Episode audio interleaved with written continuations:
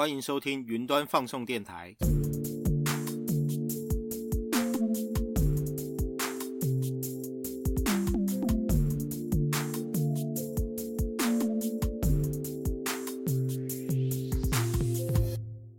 Hello，我是主持人克劳德。今天节目会延续前一集内容，继续介绍使用公有云的好处。节目内容提到的许多资料是引用微软官方线上课程。建议你听完这集内容之后，在节目资讯栏找到这堂课程的网址，从课程网页中获得更详细与完整的课程内容。让我来预告本集的学习重点。上一集提到使用公有云有七大好处，并且介绍其中两项好处。今天将继续与你分享第三与第四项好处，分别是可靠性和可预测性。本集也是三部曲中的第二部曲，我们将在下周推出系列的最终曲，敬请期待。节目后半段，我们会一起经历一段故事，从故事发展介绍使用公有云的另外两项优点。如果你对公有云的概念感到陌生，记得收听本季第一集。那么，我们就开始今天精彩的节目内容。我们先快速复习使用公有云的七大好处，分别是方便取得、可扩充性、稳定可靠、可预测、安全、合乎国际法规以及方便管理。前一集已经说明方便取得与可扩充性这两项特点。如果你错过上一集的精彩内容，记得先收听完这集再去听前一集。这集的内容将在与你分享两项好处，分别是稳定可靠与可预测性。先来聊聊稳定可靠这项特点。当听到一样产品十分稳定可靠时，你脑中浮现的形容词有哪些呢？我就会看着手上的 iPhone，觉得这个东西很可靠。因为 iOS 很稳定，不会有事没事就宕机。另外，除非手机从口袋滑出来还被汽车轮胎压过，不然它也不容易坏掉。对于什么是稳定，你的看法是什么呢？记得留言跟我分享你的想法。不过，大部分情况之下，硬体终究有坏掉的一天。你已经很清楚，公有云就是由数十万台电脑伺服器组合而成的超大台电脑。既然公有云是电脑组成的，那么电脑硬体就有坏掉的一天，你应该可以直觉联想到，电脑的硬体也可能会坏，网路卡也可能会坏，CPU、记忆体还有电源供应器的硬体都有机会坏掉。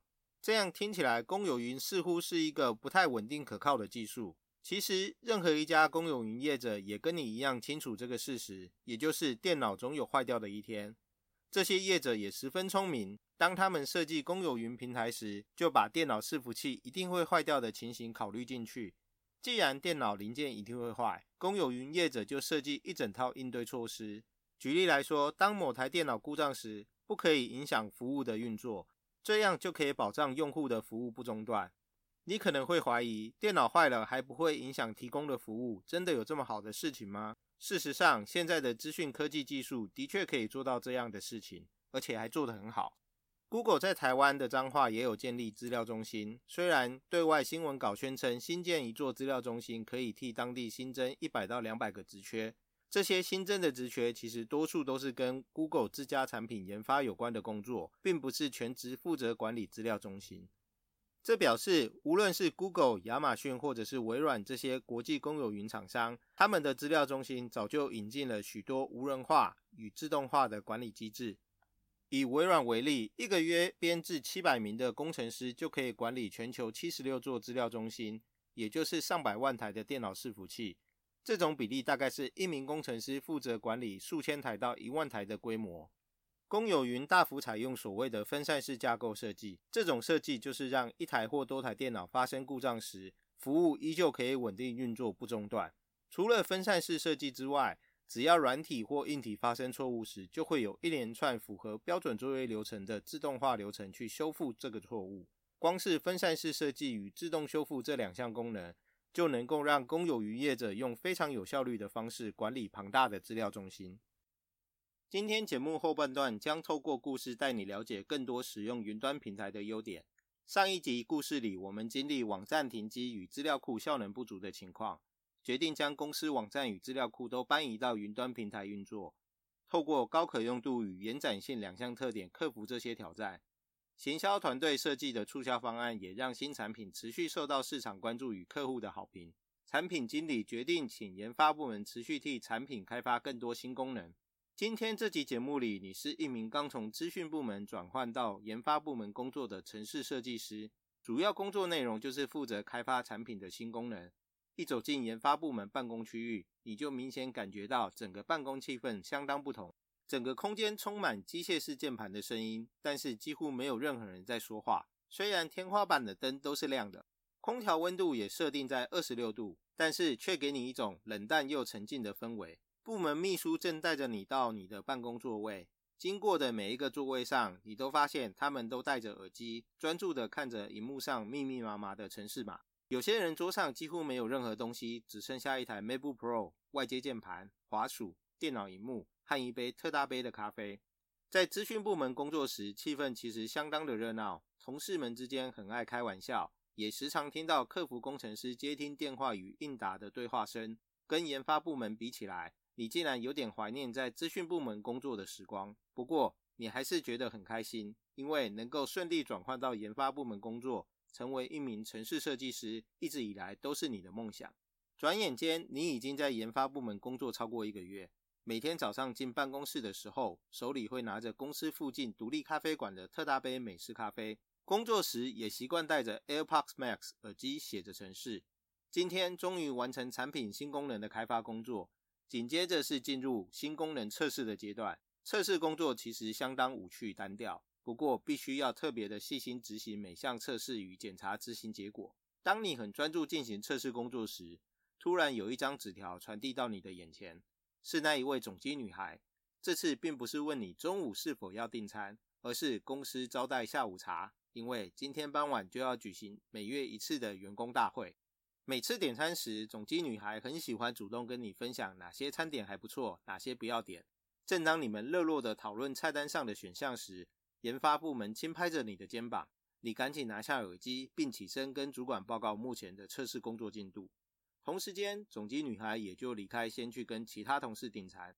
主管离开后，你准备继续完成剩下的测试工作。一坐下来，却发现电脑荧幕闪烁着大大的红色字体，并写着“错误”两个字。不知道什么原因造成系统资料无法再写入资料库。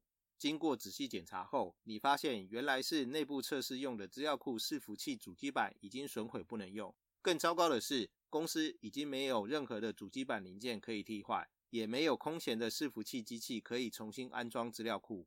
这种只有一台机器的系统架构是很常见的。这种架构的最大缺点就是，只要硬体设备出问题，整个服务就会被迫中断，就像现在的资料库无法运作一样。如果要让服务不会因为设备故障而中断，必须要从系统架构改善，才能够避免同样错误发生。你先跟主管报告内部测试结果、遇到的问题与处理方式。以及建议的改善做法之后，再跟产品经理说明现在遇到的问题与建议调整系统架构。新设计的系统架构是采用分散式设计，也就是至少要有两台资料库伺服器。产品经理一听到要增加一台资料库，就觉得头又痛了起来，因为今天早上产品经理才被公司财务长约谈，提到上个月促销方案让公司网站成本额外增加了百分之四十。如果你还记得上一集的故事，我们利用公有云的高可用性与延展性两项特点，让网站能够随着效能变化调整系统资源。当系统记忆体不足时，平台会自动增加记忆体数量。就是因为云端平台使用的资源变多，上个月的账单费用也就随之增加。你继续跟产品经理说明，改用新的系统架构，目的是让系统运作的更稳定可靠。假如网站无法运作超过两个小时。这期间没有接到的订单金额，可能远比多增加一台资料库伺服器的成本高出许多。虽然这种分散式设计系统架构必须要再增加一台资料库伺服器，其实新增加的资料库伺服器不需要一直保持开机运作，只有在原本的资料库发生问题时，云端平台会自动开机。这也代表着现在的成本分析报告提到的增加金额是假设新的资料库伺服器二十四小时都不停机运作所需要的成本。实际上，采用分散式架构设计系统架构的成本跟目前的成本相差不到百分之三。产品经理听你仔细说明费用之后，他似乎能够接受你提出的方案，不过他还是必须先跟财务长说明并取得同意才能执行。产品经理也问你是否能陪他一起去跟财务长说明新架构的计划。你一听到就很开心的答应了产品经理提出的请求。故事进行到这里将告一个段落。这集介绍云端平台的另外两项好处，分别是可靠性与可预测性。节目开场提到，只要是硬体就有可能会坏掉。至于哪个零件会坏，什么时候会坏，要回答这些问题其实并不容易。一名云端解决方案架构师的工作任务，就是在进行系统架构设计时，也要把硬体或软体损坏的情形考量进去。也就是说，你必须假设软硬体一定会坏掉。那么，接下来要处理的问题就是，当坏掉的情形发生时，应该要如何应对与修复？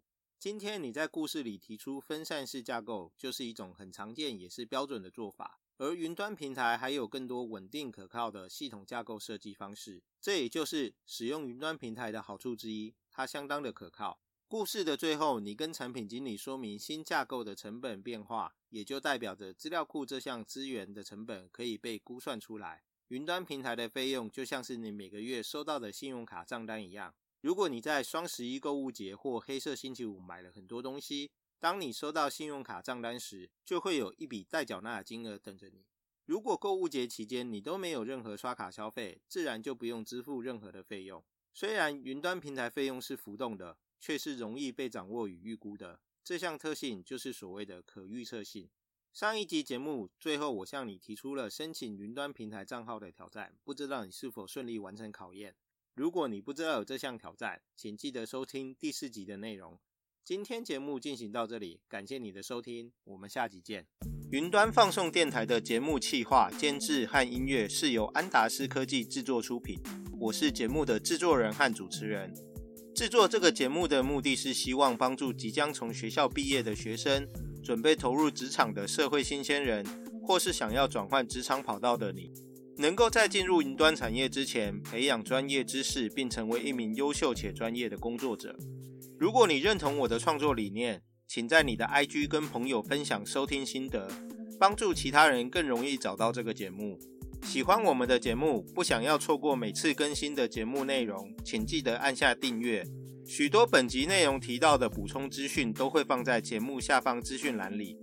最后，如果你想要跟我一起讨论或交流，或者对本集节目有任何的意见回馈，欢迎在 Apple Podcast 留言，并追踪云端放送电台的 IG、脸书，还有官方网站，网址是 triple w 点 m d a s 点 com 点 t w。谢谢你的收听，我们下集见。